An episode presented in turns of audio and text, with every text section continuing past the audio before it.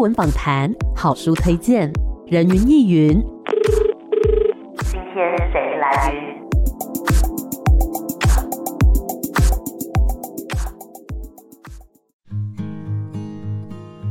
人云亦云，今天我来云。哇天哪，今天的来宾声音也太好听了吧！没有没有，Amy。今天呢，我们邀请到的这一位来宾，他算是斜杠吧，对不对？嗯、平常呢，有一份正职的工作是跟新闻相关的，嗯，对。然后呢，现在哎出了一本作品，你要说它跟新闻有没有相关呢？里面有一些篇章的确是有，对。但是大部分的，我觉得算是对于自己的，不管是青春也好，或是生活的一些记录。今天很开心，可以邀请到《还不是我的时代》这本书的作者方子琪。子琪你好，Hello，大家好，Amy 好，我是方子琪，也是《还不是我的时代》的作者。哇，子琪的声音真的是很好听，要不要跟大家介绍一下你平常在做什么工作？就我目前是在电视台担任国际新闻编译，然后也有担任播报的工作。嗯，大家曾经可能在电视上面就曾经有看到过，因为我呢本人早上在做节目的时候，因为我们的录音室里面有电视嘛，然后呢。我就偶然然的抬头一看，哎、欸。方子琪，这不是我下午的来宾吗？对，就是我本人，就觉得很巧啦。那我们今天要聊的呢，这本作品叫做《还不是我的时代》，要不要跟大家介绍一下书名为什么这样取呢？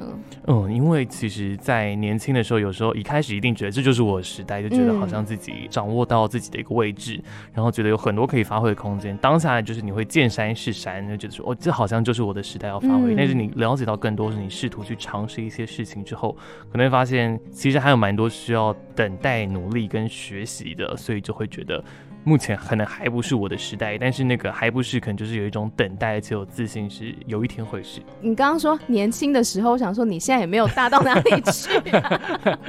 对啊，就是我自己可能是在大学的时候吧，因为我觉得我跟子琪算是同一个年代的人。是我大概是到大学的时候吧，那时候读新闻系，你知道，就满腔的热血，想说啊，未来要改变什么世界啊，改变新闻的现况啊之类的。但是后来渐渐的，比如说你修了一些课。然后你做了一些实习，然后报道之类的，就会觉得说好像不是这么容易。嗯、那你那时候有面临到这样的一个碰撞吗？就是你自己原本期望的理想，但是跟后来你出社会之后的现实，你觉得有落差吗？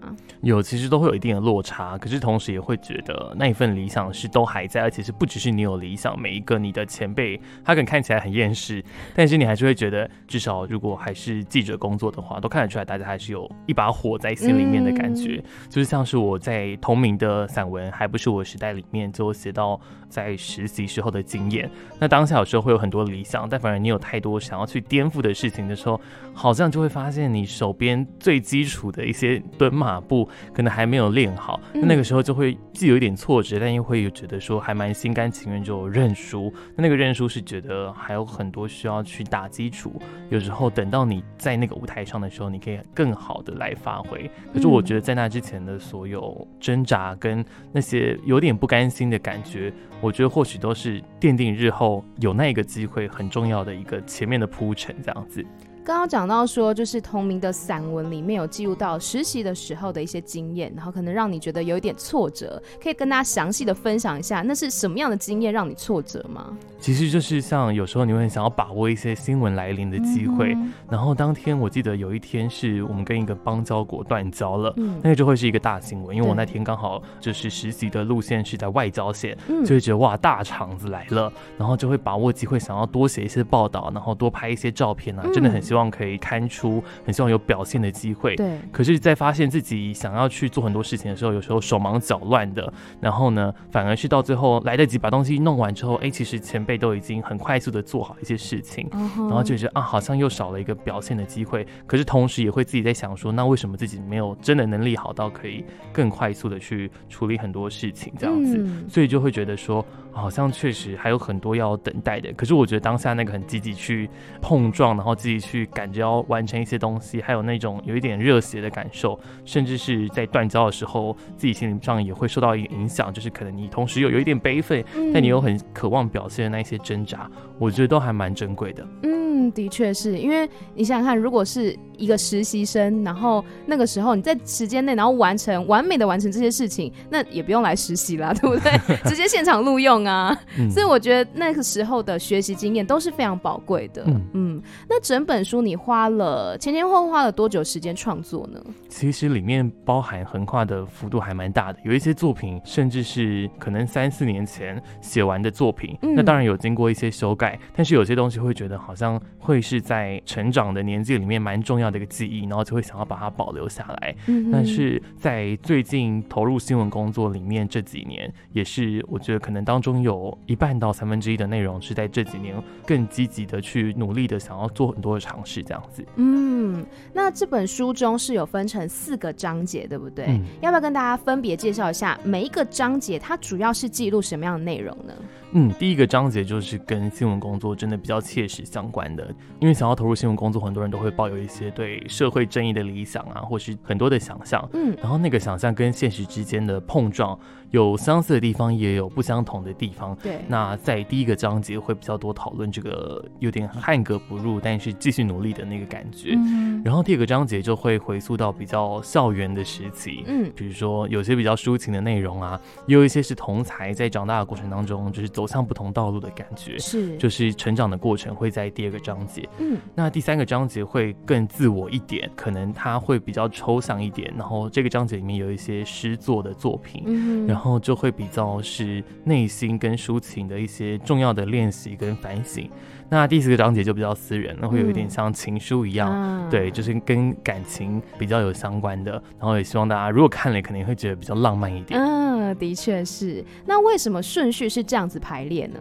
就像你认识一个人的时候，可能也是先从呃你现在的职位、你的工作，嗯、然后会觉得这是一个很吸引人的事情。然后这也是你面对大家的时候，甚至不止面对朋友，也可能是面对观众、听众的时候的一个身份。嗯。但慢慢的，大家会想要了解你过往在学习在。更早之前的经历，然后慢慢的由这个经历更想要了解你的内心，哦、那最深处当然就是比较感性的部分。嗯，了解。那么在嗯、呃、你的作品当中呢，我就是阅读完整本之后，我有一个很深的感受，就是为什么常常可以看到关于海或是关于泳池的意象呢？哇，因为我自己本身是高雄人，高雄就是一个大家会觉得是一个海洋城市，嗯、然后其实从高中开始的时候，比较可以自己跑比较远啊，出去玩的时候。然后就会常常喜欢到海边，其实常常不见得是跟很多朋友，常常是自己一个人，嗯，然后就是默默的去看海，听起来很悲伤，可是当下其实会有很多的想法，有时候是很开心的，是，有时候确实也蛮忧郁的。我其实常常觉得。走到大海面前，会有一种就是无比的广阔的感觉，嗯、但你同时又会觉得你永远没有办法战胜这么多的海水，然后这么多拍打上岸的浪花，它就是这样子不断消失的事情，嗯，就很像那个逝者如斯夫，不舍昼夜那种感觉，是，只是变成海，你会想要对海认输，觉得好像确实有些东西你是不得不服输的，嗯，可是同时你又觉得被接纳，所以就还蛮喜欢海的意象。那缩小版的海可能就变成泳池啦，嗯，我觉得学习游泳是一件让我觉得很。具有象征意义的事情，怎么说？因为我记得我的高中在入学前有一个传言，说你如果不会游泳，你就毕不了业。好像都是这样吧？你知道我那时候高中三年，我唯一一次被当掉就是体育，因为我不会游泳。哦 对啊，后来就是补考之后才通过，所以高雄也是这样子嘛。对，所以原来大家都是这样，就是传言说一定要学会游泳才可以毕业，至少要也要个蛙式。对，所以升高中的那一年暑假就跑去一定要把游泳学会。但是在那个暑假，就是会去了解到说，有时候你越想要学习一个东西，你会有点紧张，或是会把你的肌肉绷得很紧。对，但反而这样子你浮不起来，没有办法，就是让水可以帮助你往前游动。但是反而是你比较放轻松，然后比较。信任你不会真的溺水，就是对整个环境很信任、很放松之后，你反而才会得到那个环境的帮助，去可以往前游的力量。嗯、所以我觉得游泳还蛮像是一个信任的学习跟信任的练习的过程。嗯，就觉得其实无论是感情，无论是学习，很多时候都需要这种慢慢的去熟悉，然后也要有自己给予很多信任，才会接纳到更多的信任。我觉得听刚刚子琪分享这一段，就让我想到，因为你说大海好像就是非常的辽阔，就。像是有些事情你是必须要认输的，你不能每一样事情呢，可能都照你自己想的走，有些事情是必须要妥协的。嗯、但是泳池它是有边际的，嗯、就好像象征着我们有些事情通过努力是可以做得到的。嗯，就我刚刚听完子琪的分享之后，突然有这样子一个小心得啦。那里面还有一篇作品呢，我在看目录的时候就很感兴趣，叫做广播故事。就毕竟我们是广播人嘛，看到这个字眼呢，就觉得蛮感兴趣的。哎、欸，可是我读完之后发现，没有任何一个字眼在描述广播，所以我想要问这一篇，它到底在表达什么呢？其实我有一次在搭车的时候，就听到广播，就是。柜台的节目，然后我就很喜欢，就是节目里面可能本来节目会有内容，但是临时会有路况或是更多的消息要告诉大家。然后呢，这个路况我印象中五花八门，结果串起来呢就很像一首诗。我当下就把它赶快做了记录。我记得是有一只狗狗，然后有个地方有车子在冒烟，嗯，然后它整个就是你会突然接触到很多五花八门。然后你虽然是在路上，但你想象中就会发现，呃，你不在的那个道路发生各种事情，对，好像。一个寓言，好像一个童话故事，有很多的动物跑出来，嗯、然后在那一篇的也是一个比较虚构的诗作里面，就试着比较天马行空去放入各种的意象。嗯、但这个意象等于说有点从像是天神创造世界有七天这种感觉，嗯、它里面有每一天有它的预言在，然后有一些比较像命运的东西，嗯、然后就会觉得说有时候听到广播的时候会有一种奇幻的想象，但有时候会觉得好像是有一些很重要的命令，然后就好像命运在宣告你的命运这样。样子，我觉得还蛮开拓，就是尽管有时候开车的时候，嗯、常常要专注在路况上面，是对，但是其实听广播，无论是音乐还是节目，都还蛮有一个陪伴的感觉。哇，我第一次知道，原来我们的路况可以这么浪漫。有的，有的。以前就觉得说啊，报路况就是报路况，但是呢，刚刚子琪这样分享，就觉得哎、欸，真的哎，下一次我报路况的时候，我也要试着看看说，哎，有没有狗狗啊、猫咪啊，或是一些大货车之类的，那他们可以串成什么样的故事，蛮有趣的哎，这个想法很不错。然后在作品当中呢，我常看到一个东西，就是问号。嗯，为什么你喜欢用问句呢？嗯，其实好像当记者这个职位，很多人就会说是一个负责提问的一个重要的角色。嗯，然后嗯，我听过有一位前辈，他是一位记者，然后他觉得当记者最好的一个地方就在于，你不只可以提问，你还可得到回答。嗯，无论是你有时候在工作上面你要负责，可能就是真的要提问的时候，可能就会问一些是比较大的历史的层面，跟自己私人可能比较没有那么相关。但有些事情也会反过来去叩问到你自己的人生，或是自己的处境的时候，就会有很多的疑问。然后我觉得，在新闻工作的好处是，你有时候可以解除一些你对现实上的疑问，你确实可以得到一些方向跟解答。但是很多人生的疑问的时候，有时候透过写作去把它这个问题问出来，有时候自己过一阵子会有回答，有时候不见得有。但是那个提问本身的存在，就会是一件很重要的事情，所以就还蛮喜欢问问题的。嗯，我觉得拥有问问题的能力，还有。会不会问问题？嗯、因为就是我们以前读新闻系的时候，老师都会常常说这句话：你有没有问对的问题？嗯，对，你如果在对的人身上，但是你问的是错的问题，那你也不会得到你所想要的答案。所以，就是记者这个工作，可能让你可以更加知道说要怎么样问自己问题，也知道说可能经过一段时间等待是可以得到答案的。是，嗯哼，我们先稍微休息一下，待会再继续回到人云亦云。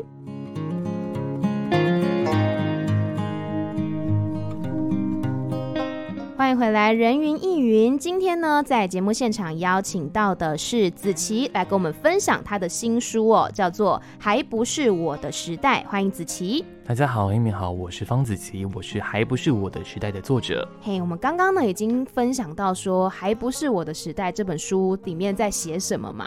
有包括说你个人现在是在做这个新闻工作的一些心得，还有呢关于青春的描写，以及一些比较内心世界的。那么想要问一下子琪，是从什么时候开始写作的呢？我其实从当然以前就是国中的时候开始写作文，嗯、然后写作文的时候就会被鼓励说，你好像作文写的不错啊，啊然后就会增加一点自信心。嗯、我觉得作文是一个蛮好的练习，即便它跟文学的形式真的蛮不一样的，但它是一个表达的很好的一个基础练习。嗯，但是你觉得开始作文越写呢，有时候就会开始有很多的想法天马行空，但是已经超越考试可能适合的范围。是，然后老师就会给你一个没那么好的成绩，但是跟你说你写的很好，可是这个东西不适合放在作文里面。哦然后就会开始可能在作文纸之外的地方写下自己想要写的内容。嗯，那从这个时候就开始有创作的一些练习的机会。嗯，然后到高中的时候就会开始比较有投稿啊，或是比赛的机会，然后就慢慢受到鼓励，就一路也边读别人的作品，然后就一路这样写下来的。那大部分都是写散文还是诗呢？过去一开始比较常写诗，嗯，因为其实我觉得过往会有很多很厉害、很大胆的想象跟点子，嗯，但是不见得有能力可以把它完成一个真的篇幅比较长的作品。但是到后来，有几位前辈或是在过往的一些诗人就会说，他即便自己是创作诗为主，他还是会很建议后辈多写散文，因为散文可能是把一个意象经营好的很好的练习。尤其散文其实也是一个更可以接触到大家的文类，因为其实诗还是比较需要人与人之间一点默契，无论是读者跟作者之间的默契，嗯，就是还是要需要一点稍微有点像通灵的感觉，对。但散文就真的是比较直接在沟通，然后散文也是比较好好练习怎么样说服对方，怎么样跟大家分享你的快乐或是悲伤的事情，所以就是一开始是诗比较多，后面就变成散文比较多了。那有想过要写小说吗？哦，之前有尝试过，但是我发现写小说要下的功夫真的要很深，而且你要对同一个主题很专注。嗯，我觉得我好像把这种专注拿来做新闻报道了。对。那讲到新闻报道，就是因为我觉得文学创作它是需要沉淀、需要思考的嘛。但是比如说我们讲纯净新闻的写作，它可能是很需要快速的时间的。那对你来说，两种不同的算是创作或写作，各有什么样的挑战呢？其实我觉得，因为我目前是在电视台工作，嗯、我觉得会是一个蛮好的互补跟滋养，当然也会蛮有人说会是耗损，我觉得多少会有，你每天的力气可能就是这么多。嗯、可是我觉得在做电视新闻的优势跟有趣的地方就在于，故事本身很精彩，但更精彩的可能是拍摄下来的画面、啊、影像、声音，其实都是更让读者、观众甚至是记者自己都很有临场的感觉。嗯、即便像是我是做国际新闻为主，有时候看到外电的画面。啊，或是声音啊，都会觉得哇，好像身处在当地的感觉。所以其实这里面会是一个很好、更直觉的对于感官的一种刺激，然后也是一种滋养吧。虽然你有每一天的生活环境好像是有限的，是，但是你好像可以到世界各地一样。所以这是新闻对自己文学方面想象有更多的开拓。至于在文学回馈到新闻方面的话，其实就是因为自己私底下常常会做很多的练习。那刚刚有提到，就是说服别人的功夫。可能会稍微好一点，因为后来我发现，可能你有一个想法，你觉得这个新闻事件的重点在哪里的时候，你想要说服对方，反而不是用很直接的方式，而是像文学一样比较委婉，或是绕一条路，慢慢的用一个东西去暗示对方，暗示观众，暗示读者。我觉得这是让文学，就是让我在新闻上面比较好，可以表达自己的想法，但是不见得要很展露自己的心意。嗯，了解。我觉得这两件事情虽然说看似好像很不一样，一个好像就是需要很快速，然后另外一个可能需要很多时间沉淀，但是它其实互相都是会彼此滋养的，彼此影响。是，嗯。那我很好奇，你是什么时间可以创作啊？你感觉很忙哎、欸。对，就是其实有时候上班会偷偷做一点笔记，但是没有办法写出、啊、记录一下心情啦。对，有时候看到一些，因为其实有时候现实世界的事情会比非现实的世界反而还让你。惊讶，嗯，有些极致的快乐的画面，或是极致悲伤的事情，嗯、其实都是有时候会觉得反思到自己本身的一些想法，嗯、所以这个时候就会自己做一些笔记。但是更多的时间还是通常可能是晚上的时候，哦、还是自己比较安静下来的时候，就会有可以比较好好整理一些思绪的时候。那你创作的时候有没有一些怪癖呢？比如说你一定要听什么音乐或吃什么东西？我是反过来绝对不能听音乐，欸、因为我就是从我记得。读书考试的时候，嗯，就很不能听音乐。其实听任何再慢再小声的音乐，都会让你很。就是它就会，进入到你的脑中，你就没有办法再读任何东西了。对，然后就会有时候你读到一个篇章，反而会就是很记得你那时候在听什么音乐，重点没有记下来。嗯，对。其他的话，我自己有养动物，嗯、养猫，然后猫有时候就会跑来乱，然后但有时候有时候觉得好像它也会在提醒你要休息一下这样子，啊、虽然也是被打扰了，但是有时候就要学着怎么样，就手绕过键盘，不要打到猫。对，也是一个陪伴啦。对、嗯，所以他会乱踩你的键盘吗？有时候会啊，然后很喜欢挤在一些发热的电脑的旁边。哦，对，所以就要学着怎么躲猫猫，这样躲开它的身体。好可爱，这个说法真的是躲猫猫哎，躲猫本身。那他会就是不小心删掉你刚刚打的东西吗？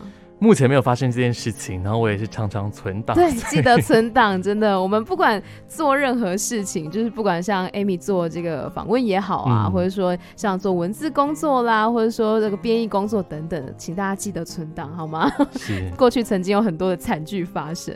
那接下来呢，我想要邀请子琪一起来分享彼此想要念的篇章。好，我自己会想要念诗的作品，哎，好，因为我会觉得诗的作品有时候，我有听过有的读者拿到书之后是先看书中所有诗的内容，然后再来看散文，但是也有的读者他可能照着散文的节奏，他就很难进入诗的节奏里面。嗯、那我今天想要跟大家推荐我自己的诗的作品，这样子，没问题。对，有一首诗是比较。在自己比较质疑自己的时候，然后也是同时自己比较不见得那么有力量的时候写下来的诗，然后要告诉自己说，先不见得要有什么样很多的想象，但是先把自己的呼吸稳定好，好像过好这一秒钟，过好下一秒钟，就有更多的力量去面对之后的困难跟开心的事情。这一首叫做《继续呼吸》，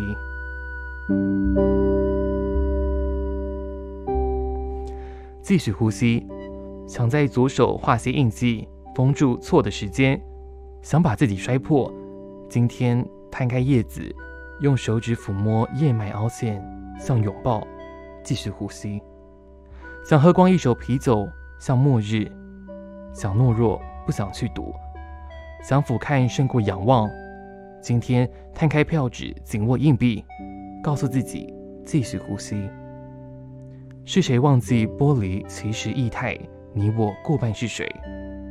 今天摊开火炭，都够热了，不如烤烤香肠，讲黄色笑话。今天肚皮依旧油腻，继续呼吸。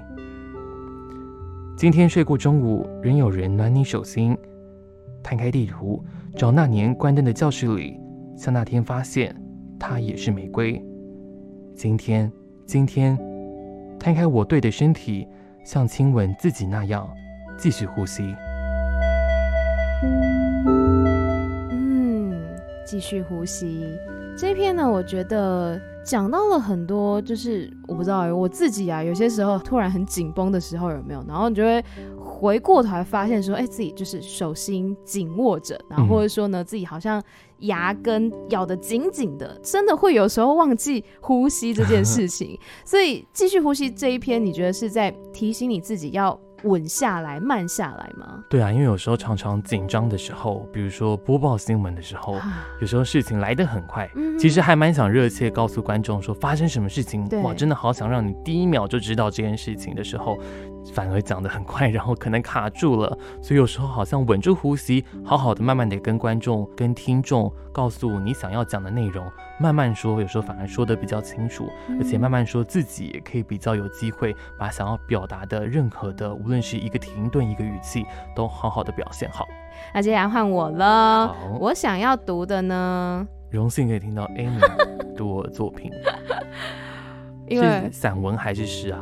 这个算散文吗？最后一个篇章的，oh. 对，因为我很喜欢最后一个篇章。我跟你讲，最后一个篇章前面呢，我先跟大家讲我心得，前面读起来都很甜，但是读到最后一篇的时候，我就，啊，怎么会这样？就是坏结局，也不能说坏结局，就是会觉得说前面真的都是非常的甜，然后会觉得说哇，好开心，好幸福的感觉，然后最后一篇有一点会觉得说回到现实的感觉啦。好，我先读这一篇，我觉得很甜的。好。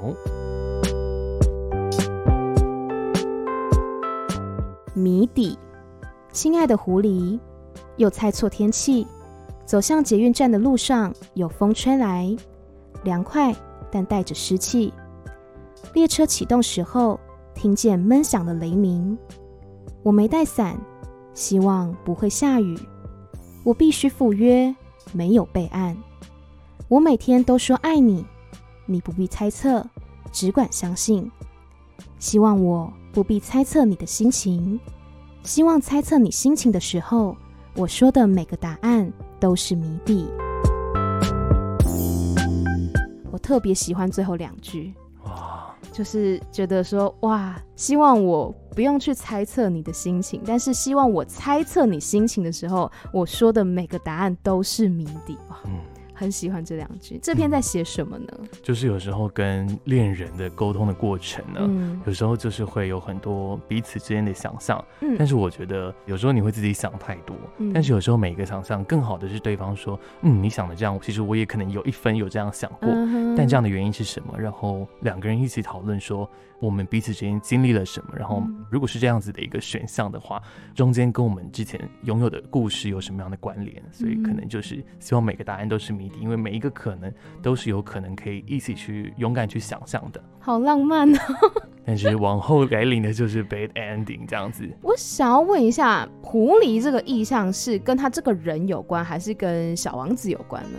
其实都有哎、欸，就是在读小王子的里面。嗯会觉得狐狸的意象，虽然好像过去很多人会觉得狐狸在很多童话跟寓言故事里面是很奸诈的角色，嗯、可是，在小王子里面却是一个有点要讨着对方爱他，但是同时其实他也很善于等待的一个动物。嗯、然后我会觉得他跟小王子的关系，其实有时候反过来是狐狸在教导小王子很多事情。虽然狐狸是生活在这个草原上面啊，然后在原野里面，反而是小王子去过很多星球，嗯、但是有时候很重要的道理是狐。告诉他的，所以我觉得自己在感情上的时候也很幸运，有很多的人可以就是教导我很多事情，这样子。嗯哼，我们刚刚呢已经分享了彼此喜欢的篇章，那我们回归到这本书，叫做《还不是我的时代》嘛？你认为你的时代什么时候会来呢？哇，在出书的过程当中，就会收到很多鼓励，说、嗯、啊，已经是你的时代了，对，别那么谦虚什么的，对，但是还是隐隐约约会觉得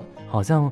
你不会有任何一个时代完全属于任何人，但是你要在当下。可能永远都还不是，但是你在永远在那个等待的过程当中，去保持一个信心，跟保持一个愿意等的心态，我觉得就会可以很稳定的踏出每一步，就好像你一直在走路，你在散步一样，你好像没有一个一定要到达的地方，是，但是你在走的过程，你坚信自己走，继续走，就会有到达一个啊，原来这里就是我想要的地方，可能就是这样子不断在路上的感觉，嗯，好像就是目标永远都在前方，但是我必须要不断不断的迈进，不断不断的往前走，我才有可能会到达那个目的地。嗯，那最后子琪还有没有什么话想要跟听众朋友说的呢？我希望大家有机会的话，都可以到书店或是从喜欢的地方看到这一本书，然后也在阅读的过程当中，无论是在等待的，还是你现在已经正值你的时代的人，都可以从中获得一些力量。然后也很希望大家可以跟我分享你读到里面什么样的心情，什么样的感受，都可以告诉我。好的，那今天呢，非常谢谢子琪来到我们的节目现场，也希望大家可以关注这本作品，叫做《还不是我的时代》。谢谢子琪，谢谢 Amy，谢谢大家，谢谢，拜拜，拜拜。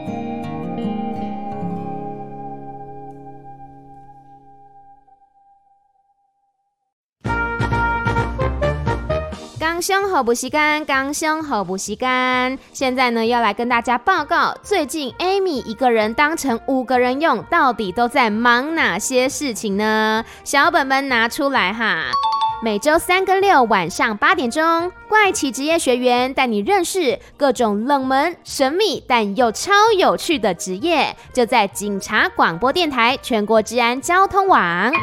每周四早上十一点，人云亦云，邀请到许多作家、导演、演员来聊聊许多的舞台剧、音乐剧，还有文学作品，更有许多有趣的创作计划。十一点钟会在警察广播电台全国治安交通网播出，十二点的时候会准时上架 Podcast 频道，搜寻“人云亦云”艺术的艺就可以找得到喽。每周六日的凌晨一点十分到两点钟，Playing Time Music Shop 送上生猛有力又浪漫多情的泰式音乐特调，就要让你知道泰国的音乐其实跟你想的一点都不一样哦。每周六日的凌晨一点十分到两点钟是真奶场，那如果你想要多睡一点的话，在每周六的早上九点十分还有泰奶场，就在警察广播电台全国治安交通网等你哦。最后还有每周日的晚上六点钟，艾米曼谷日记一样持续更新。不管是跟泰国有关的访谈，或者是介绍泰国音乐、泰国的影视作品，艾米呢都会继续的创作下去的。以上这些节目呢，都希望大家可以来支持、按赞、追踪。